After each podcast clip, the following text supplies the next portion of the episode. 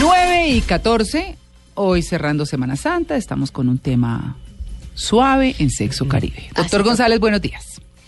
Buenos días. ¿Cómo andan por allá? ¿Con Bien, mucho usted. frío? No, aquí un poquito sí, porque es que Diego, cuando uno se descuida, le baja la temperatura al estudio. Entonces le toca estar. Sí, qué horror.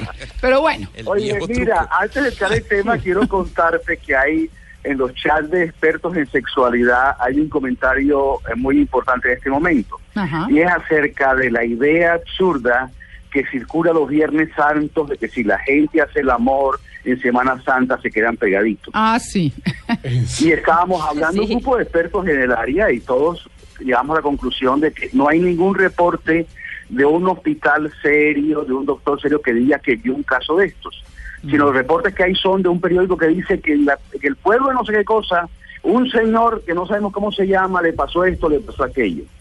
Pero es importante a la gente decirle que eso es mentira. O sea, no hay ninguna forma de que un hombre y mujer se queden unidos durante la relación sexual, sea Viernes Santo o sea en otro día del año. Claro, por supuesto. Bueno, ¿y la relación del sueño con el sexo, que es nuestro tema de hoy, doctor González? Eso es importante. Dos cosas buenas que se hacen en la cama. ¿Cómo? Dos cosas buenas que Dos se hacen en la cosas cama. buenas que se hacen en la y- cama. Cosas sabrosas, buenas, que es dormir y hacer el amor. Y reparadoras. Y- Sí, Ambas, ¿no? señorita, reparadora. y de hecho, el poder dormir en vacaciones, que mucha gente en estos cuatro días de Semana Santa se fue a descansar. Cuando uno descansa y duerme, el cuerpo carga baterías y la actividad sexual es mucho más eficaz, mucho más agradable, mucho más positiva que cuando uno está en la semana con el corre-corre del trabajo, los niños y toda esa cantidad de cosas que en la vida, en la rutina diaria se dan. Y esto se debe que cuando uno duerme, uno produce cambios hormonales en el cuerpo, sobre todo la testosterona, que es la que maneja el deseo sexual, se aumenta cuando uno descansa adecuadamente, cuando uno descansa siete, ocho horas. Mejor dicho, si uno no está bien dormidito, no puede ejercer bien. si no duerme bien. Sí, Ahora, pero no se quede dormidito, no se quede dormidito, claro.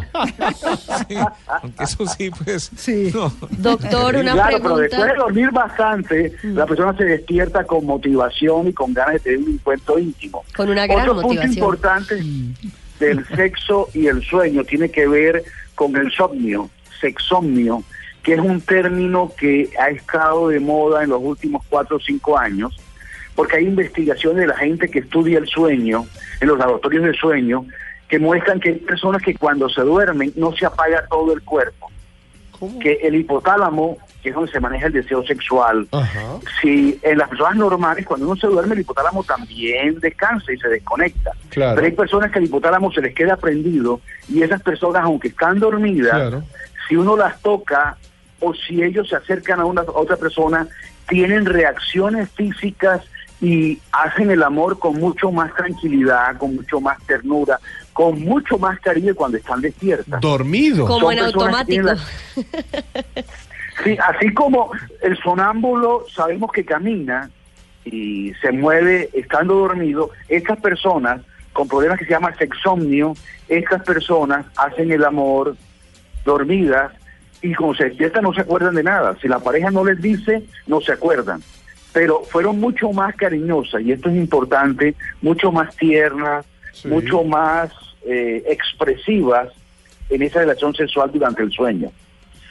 Otra cosa que también es importante cuando hablamos de sexo y sueño tiene que ver con los sueños húmedos, que son muy comunes en los hombres. Los hombres despiertan y encuentran que su pijama está húmeda y se recuerdan que tuvieron una actividad sexual. Pero esto también se presenta en las mujeres, aunque las mujeres casi nunca hablan de esto. Porque sueña. Cuando una claro. mujer tiene poca actividad sexual, cuando una mujer está un poco dormida, lenta, desconectada de la vida íntima, Sí. en el sueño el cuerpo se activa y la mujer sueña que está haciendo el amor y lubrica y puede tener orgasmos si el sueño es lo suficientemente largo. Oye, yo no tenía ni idea de esta vaina, lo de las poluciones nocturnas que en la adolescencia sí son muy comunes, sí había En escuchado hombres. en los hombres, pero de que las mujeres también les pasaba el mismo rollo, Sí, no sabía. Es igual. Es Lo que igual. pasa es que las mujeres han sido siempre muy discretas con sus Recatadas. con sus actividades Claro. y no hablan mucho de esto, pero cuando tú comienzas a hacer investigación y y a preguntarle a una mujer y a otra, se encuentra que muchas van reportando, sí, yo he tenido sueños eróticos y he tenido orgasmos en el sueño y cuando me despierto mi pijama está húmeda. Pero- o sea, hubo lubricación vaginal. Pero doctor, eso solo las mujeres que no tienen una actividad sexual muy Activa, frecuente. El- o sea, las que están pasando húmedo, por un verano. que no húmedo, Que están veraneando. Sí. Mira, el cuerpo es tan sabio, el cuerpo es tan inteligente, esto es po- importante, el cuerpo no es malo, el cuerpo es sabio. Sí. El cuerpo busca los mecanismos para equilibrar las situaciones. Cuando un hombre o una mujer no tienen la suficiente actividad sexual, el cuerpo busca la forma de reactivar esa actividad sexual. Por eso los sueños eróticos o sueños húmedos son más comunes en la adolescencia, porque es cuando hay muchas hormonas, mucha carga, mucha energía sexual y poca actividad sexual. Ya cuando la gente tiene una vida adulta de pareja, que tiene relaciones sexuales frecuentes, esto no se presenta porque despierta la persona y está descargando, por así decir, toda su necesidad sexual, está llenando Claro. con la actividad sexual que tiene. Ahora, una mujer soltera o una mujer que no está con su marido, una mujer que está sola y que está apartada de la actividad sexual, puede tener sueños eróticos como una forma de equilibrar su cuerpo. Doctor, ¿y, y hay alguna relación con eh, las mañanas en la que, no sé cómo decirlo radialmente, María Clara, Ah. cuando los hombres amanecen siempre con ganas por las Con, mañanas? con el hipotálamo activo, Sí. sería. Claro, porque Claro. Lo que, descansaditos. pasa, lo que pasa es que... Por eso el mañanero sale también.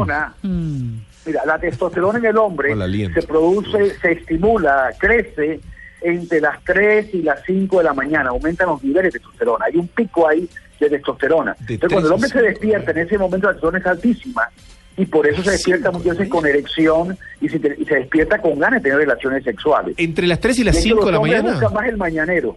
¿Cómo? Ah, entre las 3 y las 5 de la mañana. Se producen los picos más altos de testosterona. En los Pero hombres y en las está mujeres. buenísimo. Yo me noto 4 y En 10 la para ver el Bolígrafo, programa. por favor, para... Claro. este 4 y 10, señor. 4 y 15 tengo el reloj. Y en las mujeres eso como que no pasa Mira, en las mujeres el ciclo es mensual, no es diario, sino mensual.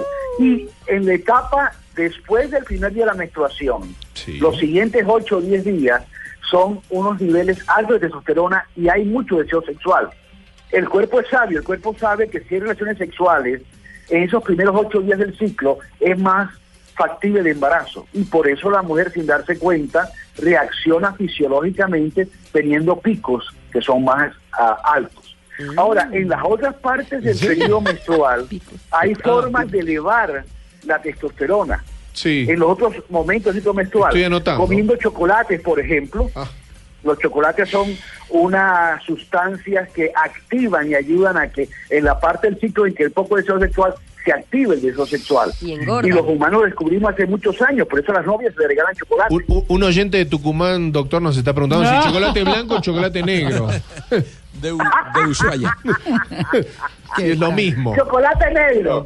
Chocolate negro. Bueno, ahí está. Duerman bien, descansen, aprovechen Y esos madruguen. picos altos. Pilas de 3 a madruguen. 5 de la mañana. Buenísimo. O sea, hay que dormir bien para hacer bien la vaina. Sí. Y también de pronto, antecitos de dormir, Chocolate. duerme uno rico de Al- chocolaticos. Al que madruga, Dicen, ¿no? No. Por la noche se comen los chocolates que dan calorías y por las mañanas las queman. Sí. está el Ah, ciclo. buena las 3 forma. y las 5 de la mañana. Con el frío que hace en Ay, Bogotá. pero usted sí que aburrido. hola. No, mijo. No. Doc, muchas gracias.